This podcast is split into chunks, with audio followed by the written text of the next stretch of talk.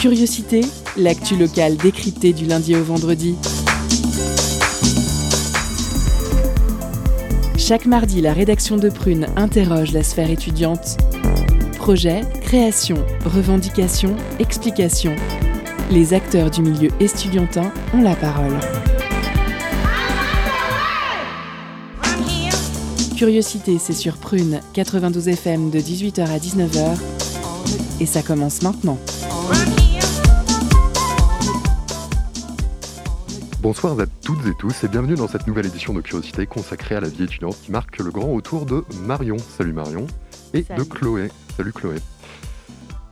Sans plus attendre, au sommaire de ce mardi 11 janvier, longtemps relégué au statut de bien meublé, plutôt délaissé des débats politiques dès lors qu'il n'y est plus circonscrit à l'assiette, hein, l'animal fait néanmoins des apparitions fugaces mais percutantes dans la jungle médiatique.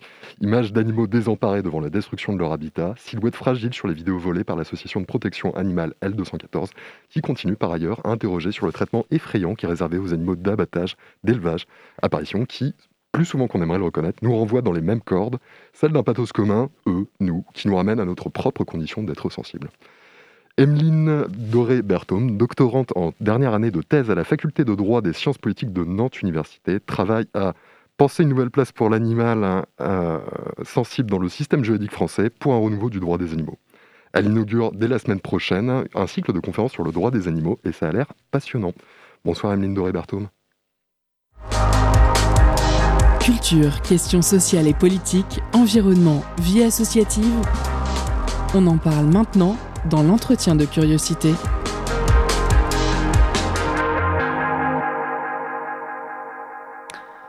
Bonsoir auditrices et auditeurs de Curiosité. Au programme de l'entretien de ce mardi 11 janvier 2022, nous nous penchons avec notre invité sur la question du droit des animaux en France. Euh, Emeline Doré-Berthom, doctorante en dernière année de thèse à la faculté de droit et de sciences politiques à l'Université de Nantes, a accepté notre invitation pour répondre à nos questions sur le sujet. Elle anime notamment un cycle de conférences qui débutera le, 16, le 19 janvier pardon, et durera jusqu'au 16 mars 2022 à la faculté euh, de droit et des sciences politiques de Nantes. L'objectif de ces conférences, faire découvrir le thème du droit des animaux et répondre aux questions que les participants pourront lui poser. Donc, bonsoir Emeline Doré-Berthom. Euh, Qu'est-ce qu'on qu'est-ce qu'on entend lorsque l'on parle de droit des, des animaux, exactement? Alors, le droit des animaux, c'est euh, en gros hein, l'ensemble des règles juridiques qui s'appliquent à l'animal. Sachant que, en fait, à côté de ça, il y a aussi des règles non spécifiques à l'animal, mais qui peuvent le concerner. Par exemple, euh, dans les cas de divorce. Euh... Ou alors dans le cas de décès des, des propriétaires d'animaux. Euh, y a-t-il une différence entre droit des animaux et protection animale? Euh, Est-ce qu'il y a une différence? Bah, Le droit des animaux, c'est vraiment les règles juridiques qui s'appliquent à l'animal, alors que la protection animale, c'est euh, toutes les actions, si on veut dire, toutes les actions qui ont pour but de protéger l'animal. Et c'est pas forcément inscrit, c'est pas forcément une application des textes juridiques, c'est pas forcément inscrit dedans, c'est par exemple tout ce qui est euh, euh, association, tout ce qui est centre de sauvegarde et de soins de la faune sauvage, tout ce qui est action en tant que particulier, par exemple nourrir les oiseaux en hiver, ça c'est de la protection animale. Mais c'est pas du droit des animaux au sens strict quoi. Et euh, durant ces, ces, conférences, vous aborderez euh, notamment la notion de personnalité juridique des animaux. Euh, Est-ce que vous pourriez oui. nous dire un petit peu plus précisément ce que ça signifie? Qu'est-ce que cela veut dire exactement? Euh, alors, pour faire simple, pour que tout le monde comprenne, la personnalité juridique en, en droit français, c'est euh, le fait de pouvoir, en tant qu'entité, être titulaire de droits et euh, d'obligations. En France, euh, ceux qui ont la personnalité juridique, c'est euh, les personnes physiques, donc les êtres humains, et quelques entités euh, abstraites qui sont les personnes morales. Les animaux, ils n'ont pas la personnalité juridique. En tout cas, pas pour l'instant. Mais euh, il y a eu pas mal de recherches sur ce sujet-là, pas mal de propositions, et moi, euh, dans ma thèse notamment, euh, je fais une proposition de personnalité juridique pour l'animal, en tout cas pour certains animaux, et du coup, j'aborderai la question euh, pendant un cycle de conférence. Justement, quels sont les, les droits euh, qui sont euh, reconnus aux animaux par la, légis la législation française actuellement? Alors actuellement, il n'y a pas de droit, en fait, reconnu à l'animal, puisque comme l'animal n'a pas la personnalité juridique, n'est pas un sujet de droit en, droit français, eh ben, il n'a pas de droit. Par contre, il y a plein d'obligations imposées à l'humain qui permettent de protéger l'animal. C'est comme si en fait il y avait des espèces de droits indirects, pour faire simple. D'accord. Euh, alors, est-ce que justement on peut parler de, euh, donc de statut des animaux en France et euh, du coup ce statut, ne, les, enfin, je, reformule ma question. C'est sur le, statut des animaux en France. Est-il considéré par le droit comme un objet ou comme une personne? Oui, alors c'est une bonne question. Alors, beaucoup se sont posé la question, notamment avec l'apparition dans le code civil de, dans le code civil de la caractéristique d'être sensible, reconnue à l'animal. Mais euh, aujourd'hui, en fait, le statut juridique de l'animal, c'est d'être un objet de droit. Donc c'est d'être un objet et pas un sujet. Il n'a pas la personnalité juridique. Il reste une chose juridique dans le vocabulaire juridique. Hein. Pas, euh, c'est pas une chose en soi dans le vocabulaire commun, mais euh, d'un point de vue juridique, ça reste une chose, c'est pas une personne. Tout ce qui n'est pas une personne est une chose, en gros. Et justement, j'avais envie de revenir sur euh, ce sujet qui sera abordé durant ce cycle de conférences. Euh, c'est le sujet de la sensibilité animale. Pareil, là, qu'est-ce que cela signifie au juste?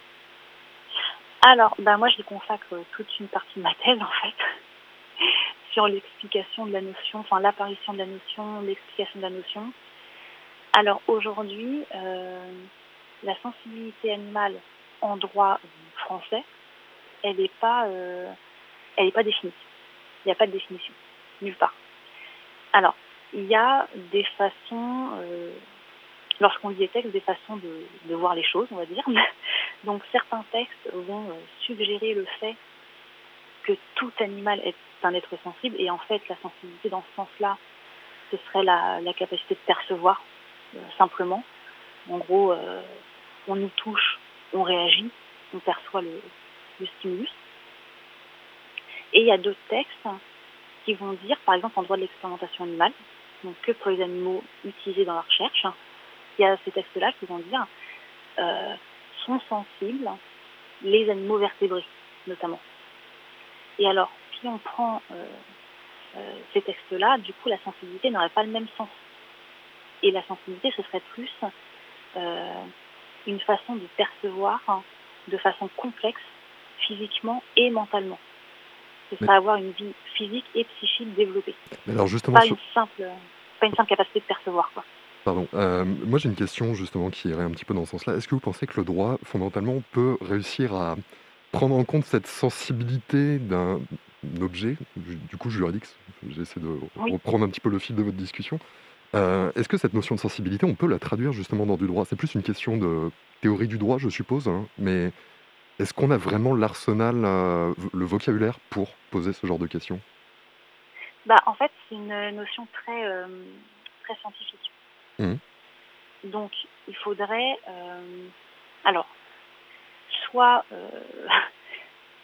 soit mettre en place une définition de la sensibilité au vu des textes déjà élaborés et en faisant un choix, soit euh, avoir recours euh, à la science naturelle et à des chercheurs en sciences naturelles pour que eux élaborent une définition de la sensibilité. Hmm. Mais quand on regarde euh, quand on regarde des recherches sur ce sujet-là, même les chercheurs eux-mêmes en, sciences naturelles hein, ne la définissent pas de la même façon. Donc hmm, c'est hyper, hyper délicat en fait. Et du coup, en fait, le mieux, je pense, selon moi, ce serait d'élaborer une définition juridique de la sensibilité euh, qui s'appliquerait soit à tous les animaux, soit une partie des animaux, malheureusement, il y, en aurait une autre qui serait exclue, mais au moins ça clarifierait les choses. Mmh. Justement, c'est vrai que c'est difficile à retranscrire euh, d'un point de vue juridique. Je voudrais revenir aussi sur, euh, parce que finalement on se pose des questions sur qui décide, mais quels sont les, les, textes de loi justement qui légifèrent le droit des animaux dans le système juridique français aujourd'hui? Euh, alors, bah, en fait, on retrouve pratiquement tout dans le code rural. Donc, dans le code rural, par exemple, il y a des dispositions sur euh, l'animal de laboratoire. Est-ce que vous pourriez définir le code rural? Excusez-moi. Comment? Est-ce que vous pourriez définir rapidement, rappeler pour les auditeurs ce que c'est le code rural? Ah, euh, alors, c'est compliqué. Euh, ça regroupe toute une partie de textes relatifs à hum, l'agriculture notamment, la recherche en lien avec l'animal, quoi d'autre bah, Principalement ça, en fait, l'utilisation de l'animal en agriculture, par exemple l'animal d'élevage. Voilà, c'est ça. Donc en fait, dans le code rural, on va retrouver pratiquement tout ce qui régit le sort des animaux euh, qui ont une relation avec l'être humain. Donc tout ce qui est animal d'élevage, animal de laboratoire, même un peu les animaux de compagnie. Euh, il y a après le code pénal, donc là qui regroupe tous les, toutes les infractions, tout ce qui est euh, répréhensible pénalement, en gros. Hein. Il y a aussi des dispositions pénales dans le code rural, mais pour faire simple, le code pénal regroupe toutes les infractions. Et là, il va y avoir quelques dispositions spécifiques à l'animal. Par exemple, il y a des dispositions qui condamnent le mauvais traitement ou les actes cruauté.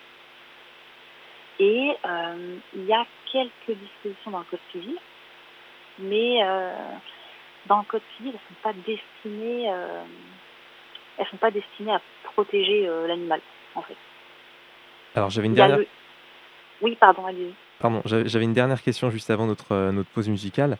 Euh, c'est jusqu'où, justement, c'est le, le, code pénal peut-il sanctionner les, les, les, personnes qui porteraient atteinte à l'intégrité d'un animal? En fait, jusqu'où jusqu'où euh, les, les, sanctions peuvent-elles aller maximum, enfin, au, au, maximum de leur, de leur possibilité aujourd'hui? Alors, je n'ai pas le nombre d'années exact, hein, mais ça va jusqu'à la peine d'emprisonnement. Et sinon, c'est euh, des amendes en fait de, de différents niveaux, différentes euh, classes en fait. Et plus l'acte est euh, entre guillemets violent, plus l'amende est importante. Et du coup, la plus grosse peine, c'est des peines d'emprisonnement. Mais le problème, c'est que ça arrive peu, en fait. Il y a très peu d'emprisonnement ferme, c'est souvent de l'emprisonnement avec sursis, des peines avec sursis. On, s'interrompt un court instant pour notre euh, première pause musicale. On vous retrouve tout de suite euh, après euh, Emeline Doré-Berthaume. Notre première pause musicale qui ouvre du coup les séquences musicales de cette soirée avec Carefree de Mick Jenkins. C'est tout de suite sur Prune 92 FM.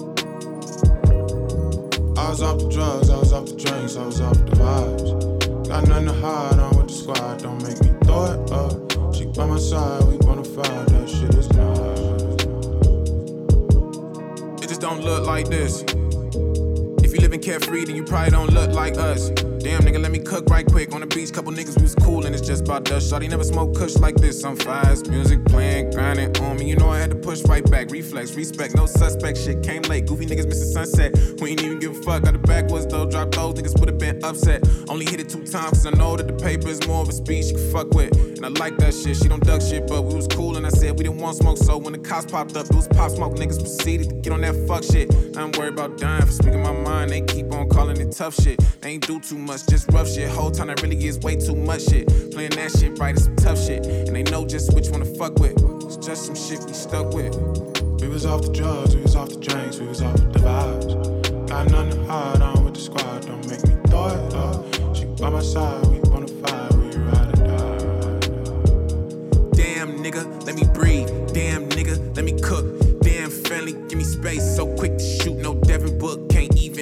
in my face. Can't play it straight. These niggas crooks, they play it hate. I'm on my shit. Pull me over, bout my whip. Like how you get it, bitch? I bought it. Took my ticket for the tents. That might not seem too intense, but I ain't with this in two months. The first day back, they on some shit. I can't let them steal my joy. See what my niggas is fucking with. Heard the whole squad at the beach. Guessing we'll pull up and shit. We be off the drugs, we be off the drink, we be off the vibes. Got nothing to hide, be with the squad, don't make me side, we bona. This shit is not. Yeah. We was off the drugs, we was off the drinks, we was off the vibe. Got nothing to hide, I'm with the squad, don't make me throw it up. Uh. She by my side, we bonafide, we ride or die. Damn, nigga, let me breathe. Damn, nigga, let me cook. Damn, nigga, give me space. Damn, nigga, let me breathe. Damn, nigga, let me cook space.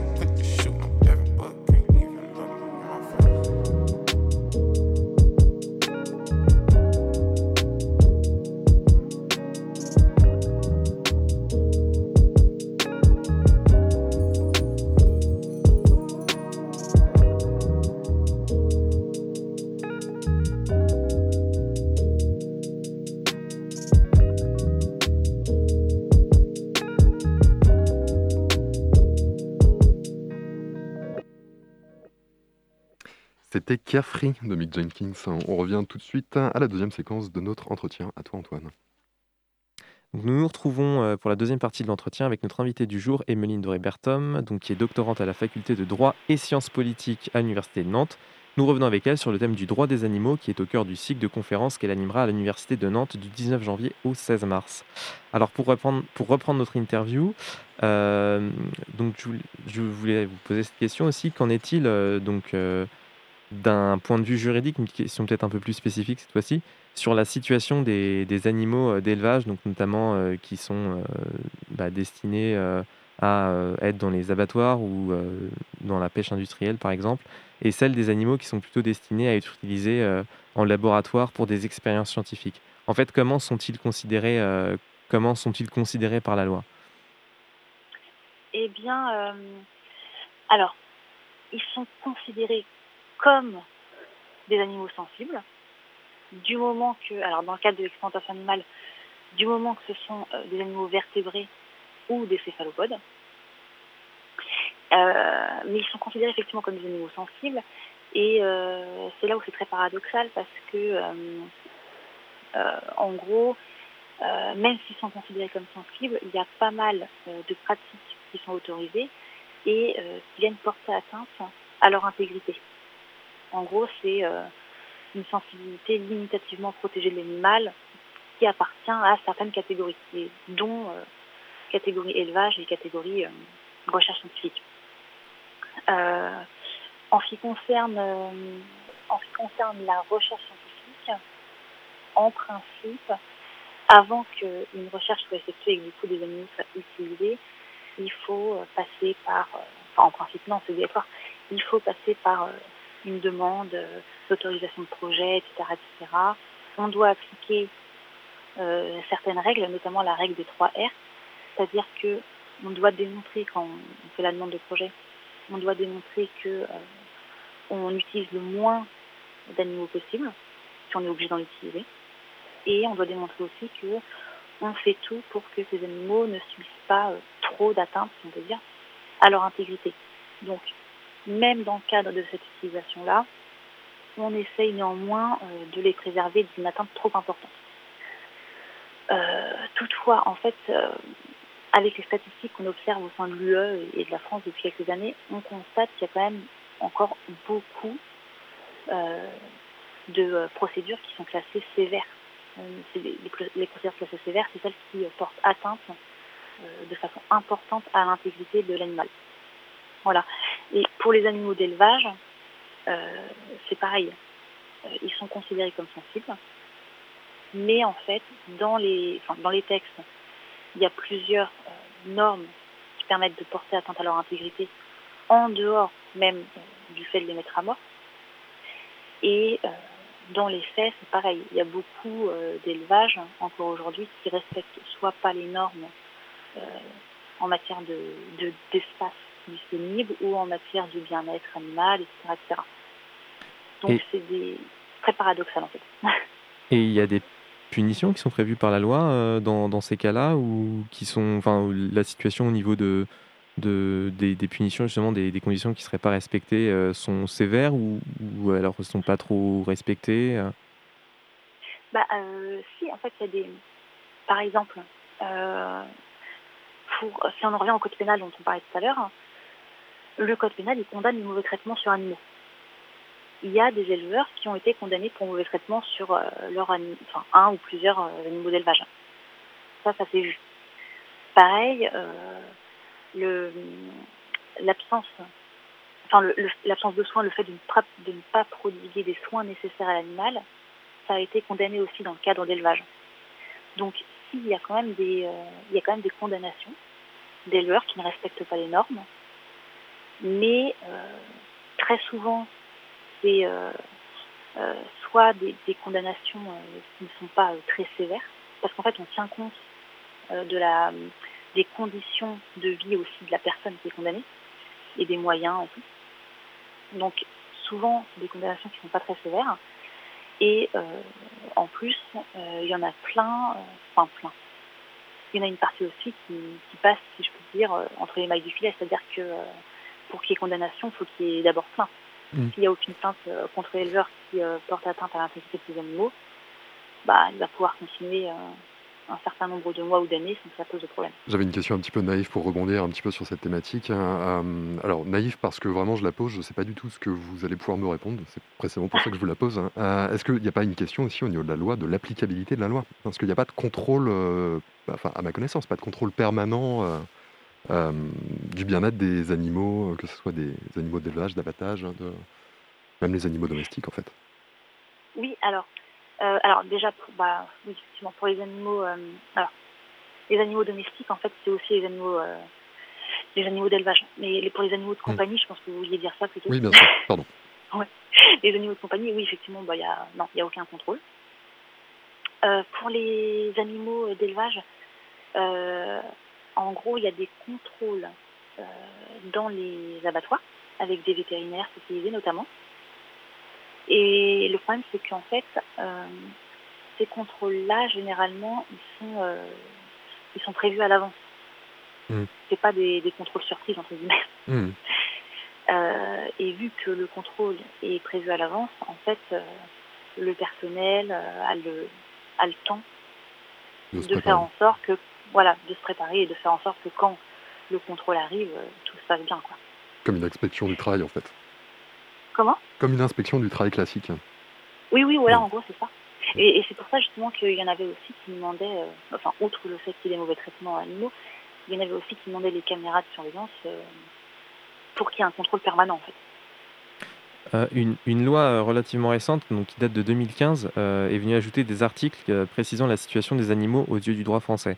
Quel a été, enfin, quel est l'apport ou quel a été l'apport de cette loi en matière de droit des animaux euh, alors, je pense que vous voulez parler de la loi euh, qui a permis euh, de créer un nouvel article dans le Code civil qui vient dire que l'animal est un être sensible. Oui, voilà, c'est ça. Ouais.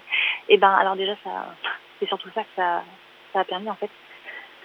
Ça a permis d'inscrire dans le Code civil un nouvel article tout nouveau, spécialement dédié à l'animal, pour dire que l'animal est un être doué de sensibilité. En gros, l'animal est un être sensible. Ce qui n'existait pas avant dans le Code civil, alors même que euh, dans le Code rural, dont on parlait tout à l'heure, la sensibilité de l'animal, elle y est inscrite depuis euh, déjà 20 euh, ans environ, et en fait, elle a été affirmée dès les années 70 par une loi. Donc ça fait très longtemps que dans d'autres domaines du droit, la sensibilité est reconnue. Pareil dans le code pénal le code pénal, il n'est pas inscrit euh, l'animal est un être sensible ou euh, doué de sensibilité. C'est pas inscrit tel quel, mais c'est suggéré étant donné les actes qui sont réprimés. D'accord. Ça suggère le fait que euh, l'animal ressent. Et en fait, cette loi de 2015, ça a permis, en quelque sorte, de rendre cohérent toutes les, enfin, rendre cohérence plutôt toutes les branches du droit puisque maintenant, dans le droit civil, grâce au Code civil et le nouvel article 115 14, la sensibilité est inscrite aussi en, droit civil.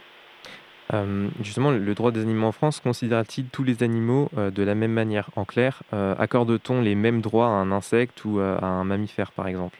Est-il une différence de traitement ou de considération en fonction des, des classes d'animaux Ouais, d'un point de vue biologique, quoi. Eh ben, c'est assez particulier. Euh, en gros, tout animal qui a un lien, une relation plus ou moins euh, directe avec l'être humain, va être protégé. Alors par exemple, euh, je sais pas, imaginons, vous avez un, scarabée de compagnie, et eh ben le scarabée de compagnie, il va être protégé. parce que parce qu'il il est apprivoisé, on va dire. De, de base, c'est un animal sauvage, mais là, il va être apprivoisé il va être protégé. Mais il y a des animaux, les animaux sauvages libres, qui sont appréhendés de façon euh, très particulière par le droit. Et en gros, euh, si l'animal sauvage libre, euh, il est inscrit, enfin, si l'espèce à laquelle il appartient n'est inscrite sur aucune liste du droit de l'environnement, il ne va pas être pris en compte. C'est comme s'il était oublié. Et pareil, il y a des animaux qui sont, euh, enfin, qui voient leur intégrité euh, beaucoup moins protégée, voire pas protégée du tout, par rapport à d'autres. c'est par exemple ceux qui sont classés entre guillemets nuisibles en droit de l'environnement. Eux, c'est, on encourage presque leur mise à mort. D'accord. Donc, voilà. Allez-y pour terminer si vous voulez. non, non, mais donc il y a bien une différence de traitement entre animaux, mais c'est pas forcément d'un point de vue biologique. En tout cas, pas toujours. D'accord. En tout cas, merci beaucoup d'avoir accepté de répondre à cette interview, euh, Emeline Doré. Merci d'avoir répondu à du coup toutes les questions qu'on a pu vous poser et toutes les questions qu'on aurait voulu vous poser. En tout cas, c'était très intéressant. Je rappelle quand même que vous êtes doctorante en dernière année de thèse à la faculté de droit des sciences politiques. Et s'il y a des auditeurs ou des auditrices qui, comme nous, ont été vachement intéressés par ce que vous aviez à nous dire, euh, je préfère euh, rappeler que on, peut vous retrouver dans un cycle de conférences qui aura lieu tous les mercredis du 19 janvier au 16 mars, sauf le 16 février, de 18h à 20h en faculté de droit et des sciences politiques en Figé. Voilà, merci, beaucoup. Merci à vous. Au revoir. Euh, avant de passer à la suite, on vous propose de, passer à une deuxième courte pause musicale avec cette fois-ci le titre Vasiva d'un groupe qui s'appelle Le Motel. C'est tout de suite sur Prune.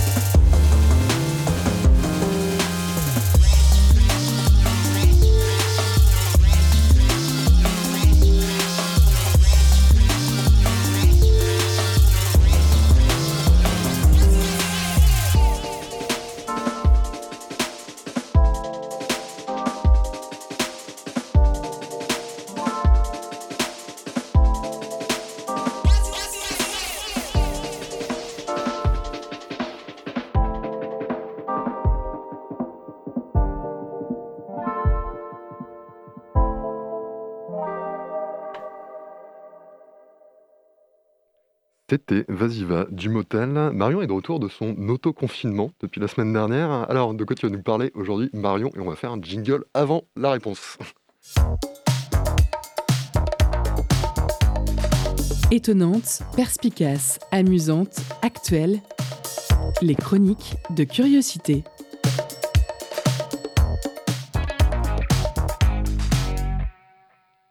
Bonsoir, bonsoir. On est toujours en janvier, donc selon la tradition, je peux encore vous souhaiter à tous une très bonne année. Je n'ai pas pu vous adresser mes... je n'ai pas pu vous adresser mes vœux la semaine dernière parce que j'étais cas contact, comme 75% de la population, le quart restant ayant le Covid. je crois que cette année, plus que jamais, tout le monde a définitivement laissé tomber les bonnes résolutions et l'espoir aussi un peu. Mais ça ne m'empêche pas d'avoir une liste d'envies pour moi-même et les autres. En 2022, j'aimerais par exemple que les gens écrivent moins mais mieux sur Twitter, ou encore qu'on nous enseigne la bienveillance dès la maternelle. Je me suis inscrite il n'y a pas longtemps sur Twitter. Comme beaucoup de choses d'ailleurs, parfois je me sens comme un genre de Benjamin Button. J'ai l'impression d'être une très très vieille dame dans un corps d'adolescente. Alors sur Twitter, je ne commande pas. Je fais partie de ces gens qui observent, un peu comme un anthropologue qui voudrait étudier l'état le plus sauvage et primitif de l'être humain. En ce moment, c'est du pain béni, parce qu'on est en pleine guerre vax-anti-vax, avançant vers une élection où, encore une fois, nous ne choisirons pas le meilleur candidat, mais le moins pire. J'ai identifié différentes catégories de personnes sur Twitter. Ceux qui se découvrent un doctorat en séquençage génétique, ceux qui tapent juste très fort sur leur clavier et qui rajoutent connard, le monde va mal à cause de toi, crève connard, et les sauveurs qui tentent mais ne sauvent finalement pas grand-chose. J'ai pas spécialement de haine envers eux. Il y en a, j'ai quand même envie de les prendre par la main et de leur demander bah, ce qui s'est passé dans leur enfance, en fait, pour en arriver là, pour que tout acte ou parole d'un citoyen lambda devienne une affaire d'État. Moi, quand j'imagine les rageux dans la vraie vie, je visualise des gens qui vivent reclus dans une cave. Mais si ça se trouve, Skyler5632, c'est ta collègue de boulot toujours très serviable et polie. Et en fait, elle prend tellement sur elle toute la journée que le soir, quand elle rentre, elle pète un câble. Et où que j'aille, quoi que je regarde, tout me ramène à une situation déprimante. Même quand je veux me changer les idées. Par exemple, hier soir, j'ai maté le film Don't Look Up de Adam McKay, qui est très bien. Un regard tristement réaliste sur les médias, la politique et globalement la réaction, ou plutôt la non-réaction du monde face à l'arrivée d'une comète, qui est en fait une métaphore du réchauffement climatique. Finalement, c'est compréhensible. Devant une situation angoissante, on observe trois réactions naturelles chez nous, les humains, l'attaque, la fuite ou le déni.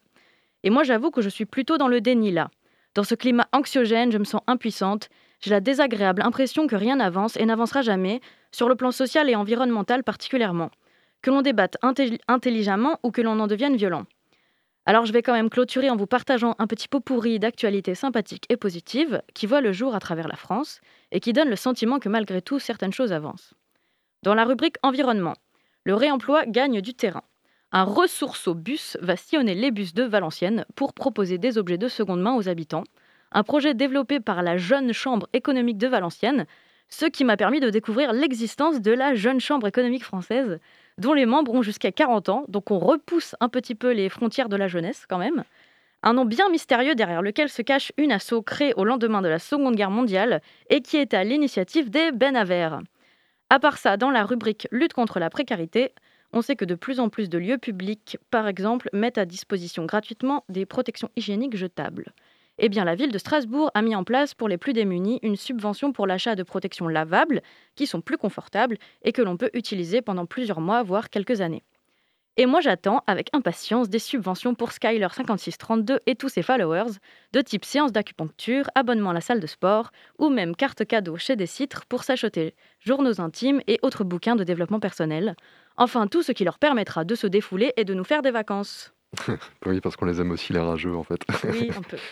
Euh, merci euh, Marion, toujours un plaisir euh, d'avoir ce genre de petite chronique à prime sautière, je ne sais pas si c'est le terme, bref.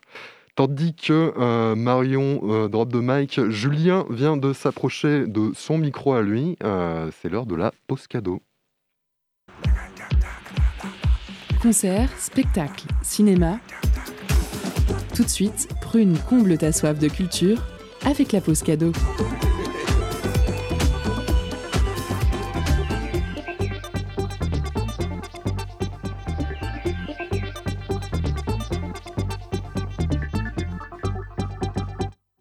Du 14 au 30 janvier, le festival de danse Trajectoire revient pour sa cinquième édition. Trajectoire, c'est 17 jours dans 21 lieux, 44 spectacles et 85 rendez-vous à Nantes et ses alentours. Ce soir, Pre nous fait gagner des places pour un des deux spectacles suivants. Et si, ce vendredi à 21h à Stéréolux, où Maxime Houo invite Rachid Ouramdan à mettre en scène les vertigineuses gyrations de Laura Juokait, une immersion totale dans un vortex chorégraphique, musical et lumineux. Ou alors la performance d'Emmanuel Wynne, Nuée, au Grand T le mercredi 19 janvier à 21h. Une prestation qui trace les méridiens de son existence, traversée par le Vietnam et la France. Une danse ancrée, ponctuée par des phrases poétiques, qui répandent les repères de son identité plurielle. Alors pour emporter des places pour l'un de ces deux spectacles, envoyez Pépin un message direct sur l'Instagram de Prune et soyez les plus rapides. On se laisse en musique avec Hollywood 36 par Broken.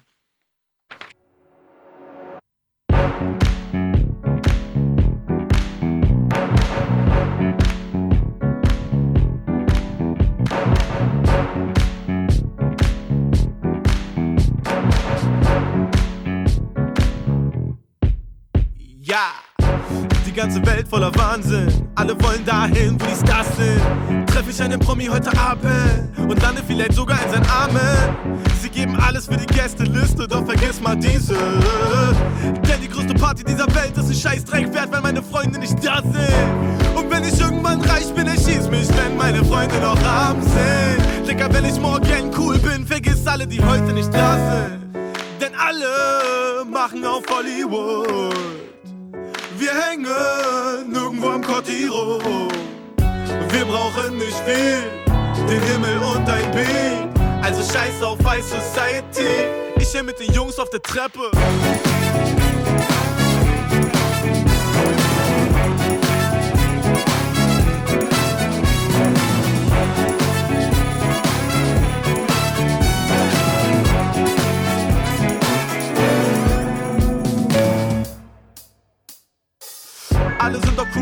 Squad. Komm mir irgendwie komisch vor. Dicker, man kann keinem trauen, die würden ihre Freunde für eine Kugel Eis verkaufen. Sie wollen erleben wie ein Weekend-Song, Drogen nehmen, hoffen noch ins Paradies zu kommen. Lebensweisheiten, Bilder und Diebstahl Schrott, aber suchen ihre Freunde aus nach Xing Chang. Die ganze Welt ist voller Geier, doch nicht in meinem Kreis, Dicker, nein, Mann. Meine Jungs und meine Jungs, das ist einfach.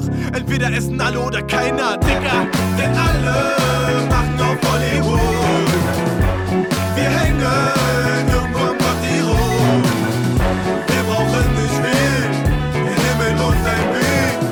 scheiße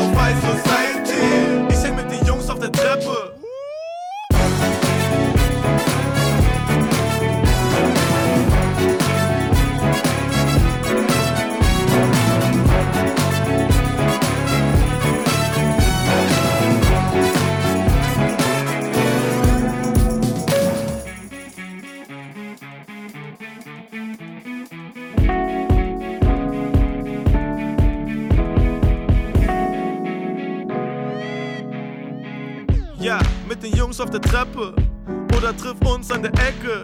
Doch mittlerweile stehen wir auf Ballisten und die Spieße auf den Partys wundern sich jetzt. Äh, fick eure Szene. Moonwalk auf der Straße. Hier will jeder cool vor jedem anderen sein. Also glaub mir, wenn ich sage, Liebe und Loyalität ist eine Rarität in dieser verkackten Welt. Hab ich gute Freunde und pure Freude, lieber als ein Batzen Geld. Und irgendwann haben wir beide Sticker. Yippie!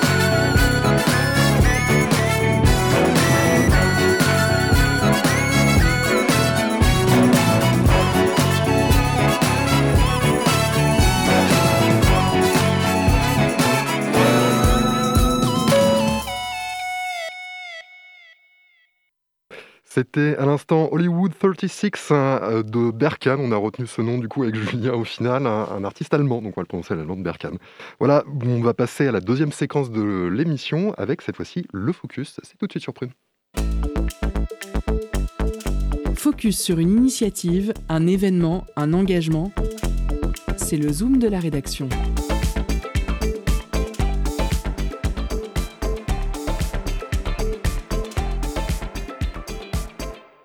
Sujet du focus de ce mardi soir, la condition d'études des étudiants en situation de handicap dans l'enseignement supérieur.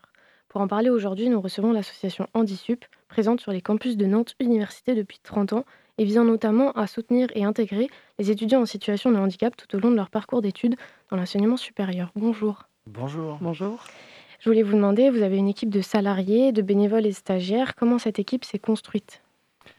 Cette équipe, elle s'est construite euh, il y a une trentaine d'années, euh, à l'initiative de deux étudiants de l'Université de Nantes, justement, qui euh, ont qui n'ont pas du tout accepté l'idée que des personnes en situation de handicap ne puissent pas avoir accès aux études supérieures.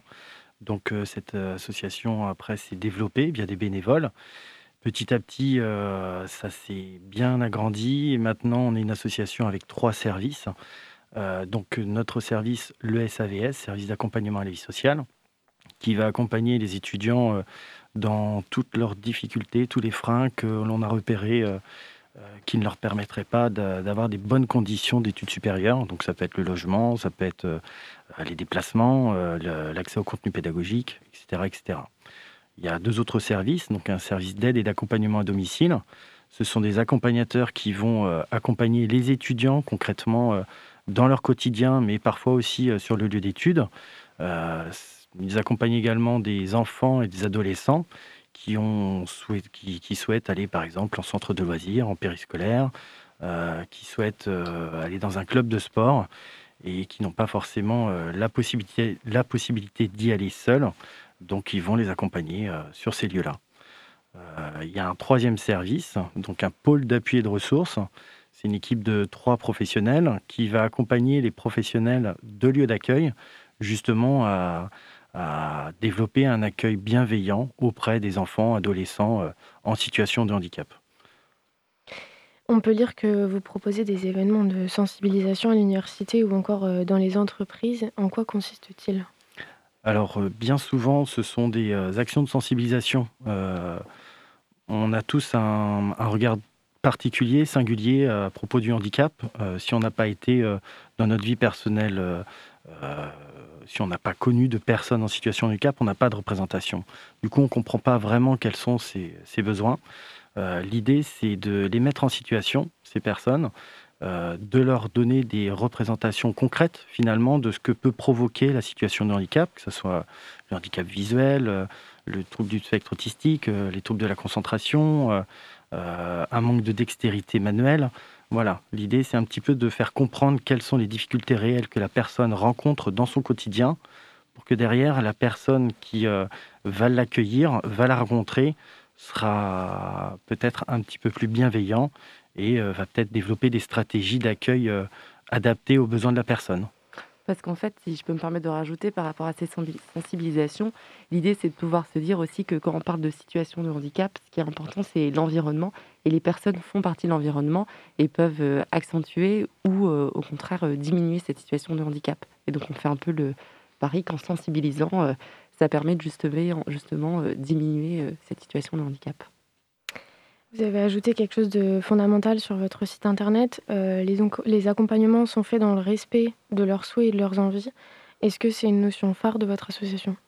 Ah bah c'est la base. En fait, nous tous, euh, on fait des choix de vie.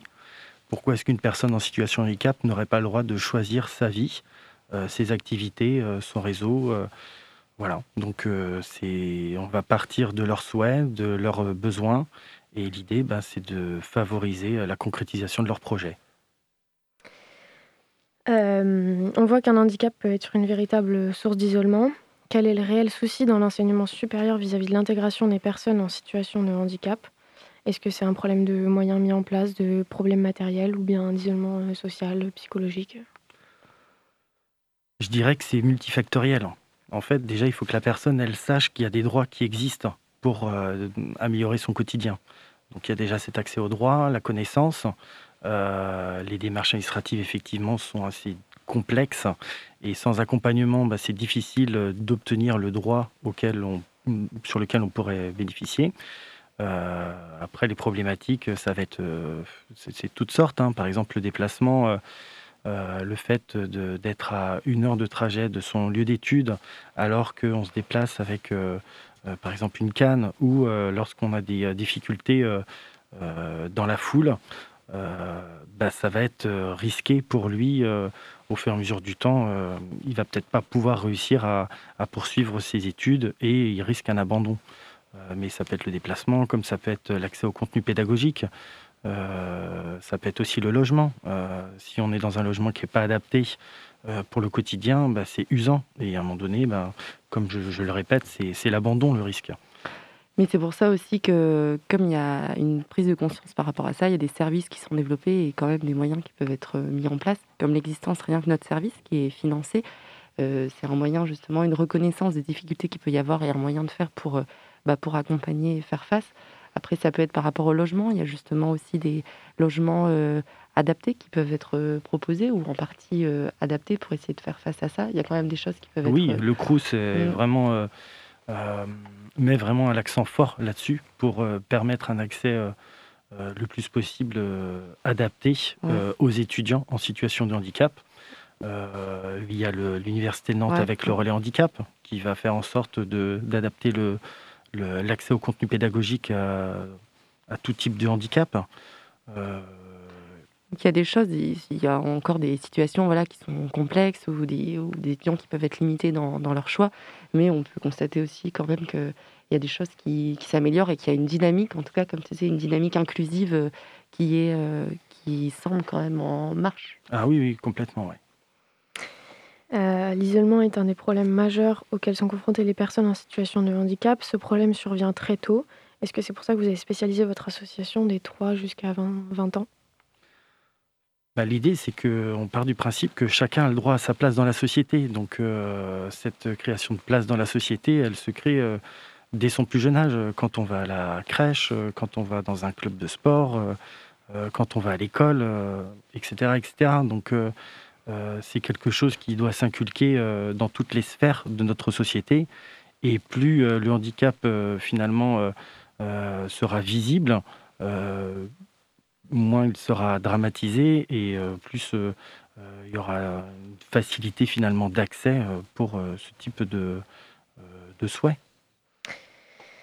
votre prochain événement sur votre site internet s'intitule Appel à témoignages qui se déroulera le 10 septembre au Salon Formatec de Nantes. Est-ce que vous pouvez nous en parler? Alors le salon Formatec a revu un petit peu sa copie euh, du fait du Covid. Euh, on devait participer effectivement le vendredi euh, toute la journée au salon Formatec. L'idée essentielle de notre intervention, c'était de limiter l'autocensure des lycéens à accéder aux études supérieures. bien souvent, quand on va dans ce genre de salon en tant que lycéen, on cherche déjà sa voie. C'est déjà pas simple. Et puis après vient le problème secondaire, ben, comment est-ce que je vais réussir à, faire mes études euh, si mes parents sont éloignés euh, Comment est-ce que je vais réussir à gagner en autonomie dans mon quotidien, etc. etc. Donc euh, l'idée, c'était de montrer qu'il y a des partenaires, il y a des personnes qui ressources sur lesquelles ils vont pouvoir s'appuyer pour réussir leurs études supérieures. Alors sur différents articles, j'ai pu lire qu'en situation de handicap où la personne ne peut pas se déplacer, le CNED propose des, cursus entiers. Est-ce que c'est une mesure dérisoire? Face, pour pallier l'isolement des personnes en situation de handicap ben, Tout dépend si c'est un choix. Oui, c'est ça. Il faut avant tout savoir si c'est un choix de la personne ou non. un choix, pourquoi pas Si c'est un choix parce que les conditions des aménagements pédagogiques ne sont pas mis en place, là, c'est problématique. C'est ça. Euh, quand on souhaite être étudiant, c'est aussi pour euh, vivre sa vie d'étudiant. Euh, donc si si si s'il y a une envie de participer, d'être entouré, de voir du monde, de développer son réseau, etc. Pourquoi est-ce qu'on l'en empêcherait? Bon, tout dépend. Voilà, la question de base, c'est tout dépend du choix de la personne. Est-ce qu'elle voulait rencontrer d'autres personnes de son âge ou rester seule chez elle? Bon, J'interviens pour vous interrompre hein, parce que l'heure file hein, et qu'on va devoir passer à notre troisième pause musicale. Merci en tout cas d'avoir euh, accepté de répondre à nos questions. Ben, merci de votre accueil. Euh, on espère que ça s'est bien passé pour vous. Euh, donc, troisième pause musicale, disais-je, avec A Great Love de Yves Tumor. Hein, et c'est tout de suite sur Prune 92 FM.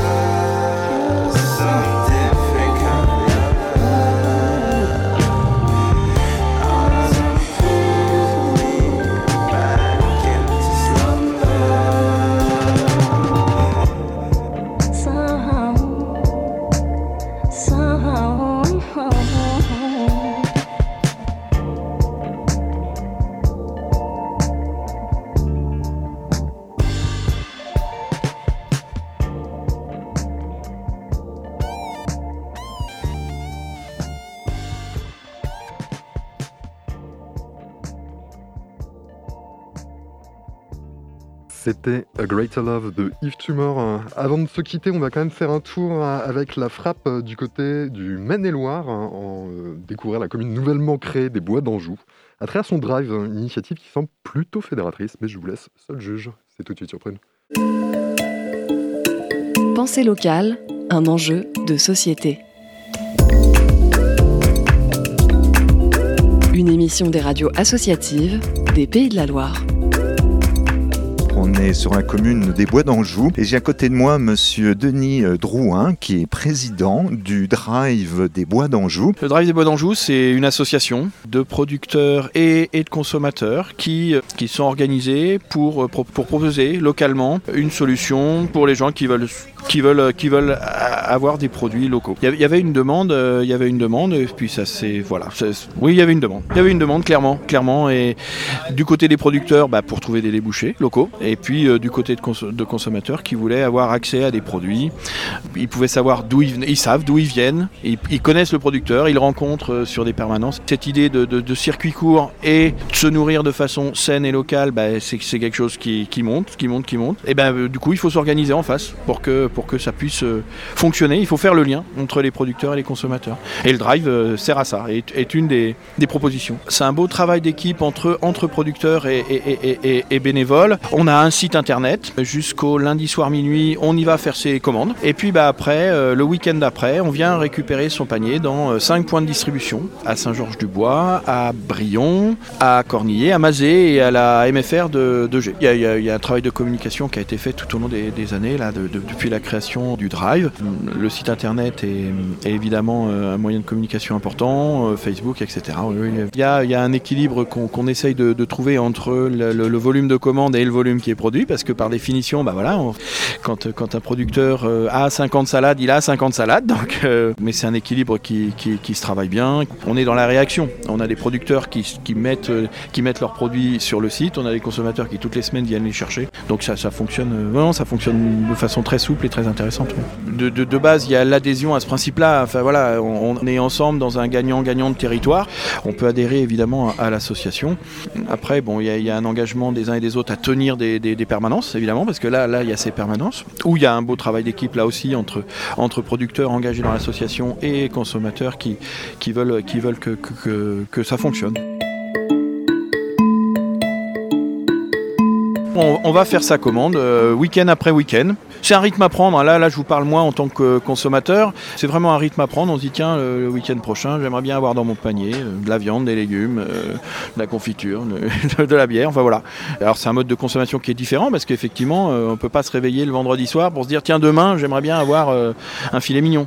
Il faut, prendre ce rythme-là. Il n'y a aucune contrainte annuelle. chacun vient régulièrement. On a une bonne partie des gens qui sont adhérents au drive et consommateurs du drive, bah, compris un rythme. Hein, C'est-à-dire qu'en gros, toutes les semaines, voilà, ils viennent chercher un panier euh, qui ressemble. Après, euh, mais ils sont totalement libres d'aller euh, une semaine prendre plus de viande, plus de légumes, moins, etc. Chacun, vraiment là, là c'est une formule qui est, totalement souple. Oui, on a, on a un local actuellement à Fontaine-Guérin, c'est sans doute une formule qui évoluera. Oui, on a besoin d'un site où les producteurs amènent les produits, puis après, on va, on va se charger de les, les dispatcher dans les, différents, dans les différents points de distribution, avec, avec des bénévoles dans, dans chacun de ces points de distribution pour préparer les paniers pour les gens. Et voilà. On fait, partie du paysage et on fait partie de ce qui dynamise un territoire. C'est-à-dire que dès lors qu'on qu crée des lieux où se rencontrent des producteurs qui développent euh, leur, leur, marché et des consommateurs qui recherchent des produits locaux. On est des acteurs du territoire, donc euh, il y a une question de, promotion et de visibilité. Il y a aussi euh, juste une question de, de, de sens qu'on met, qu'on met là-dedans. Et parce que parce que cette association, c'est pas simplement une alliance économique, c'est aussi des, gens qui se rencontrent, qui se parlent, qui, qui, qui parlent des produits, qui parlent, etc. Donc il se joue il se joue aussi un enjeu d'animation des villages en fait. Après, bah, ce sont des produits. Alors certains sont des produits euh, transformés localement. Hein, y a pas, y a, y a... Mais voilà, autrement, oui, c'est ça, c'est produits de saison. Et... Ouais, le, le, le, le contact, c'est vraiment le site. Il hein, faut, vraiment aller sur le site. Ça se fait très très simplement. On s'inscrit sur, sur le drive. Après, bah, ça permet d'accéder, euh, d'accéder, euh, de, faire ses commandes. Hein, euh, euh, commandes, voilà, on paye par carte bancaire. Tout est, tout est réglé comme ça. Et puis bah, dessus, il y a les coordonnées pour, pour, pour nous joindre si, au besoin. Notamment s'il y a des gens qui veulent rejoindre. alors si on veut rejoindre comme un consommateur, ça, ça, suffit. Si on veut rejoindre comme bénévole, bah oui, il y a, il y a des causes- il y a un contact téléphonique pour. euh, Bah, c'est le Drive des Bois d'Anjou. Si vous mettez, euh, vous mettez dans votre moteur de recherche Drive des Bois d'Anjou, vous tomberez sur, le, sur notre site sans, sans difficulté. Michel Boutreux, RPS FM. C'était Pensée locale, un enjeu de société. Une émission de la Frappe, la Fédération des radios associatives en Pays de la Loire. Voilà, c'est déjà la fin de cette émission de curiosité. J'oublie à chaque fois de le faire, mais on remercie notre réal Chloé, que vous n'entendez peu ou pas, mais grâce à qui vous avez une émission fluide, organisée et dans les temps. Donc merci Chloé. C'est rien Si vous avez manqué un bout d'émission ou si vous voulez la réécouter, notez que celle-ci est disponible en podcast sur le site prune.net. Vous commencez à comprendre où je veux en venir. On vous laisse avec nos camarades de Moog et on se retrouve la semaine prochaine sur Prune, même heure, même fréquence. Jusque-là, portez-vous bien.